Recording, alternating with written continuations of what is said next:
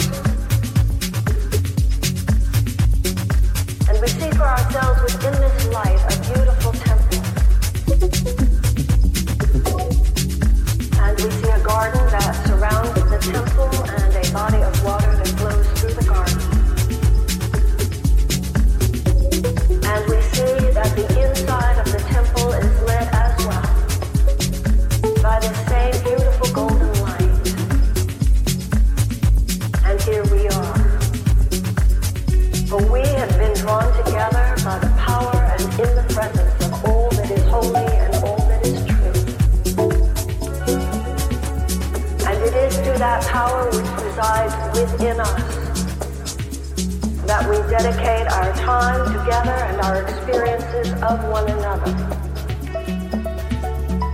And we ask to be lifted above and beyond the limitations and fears that are the thought forms of this world to the love and to the peace that lay beyond.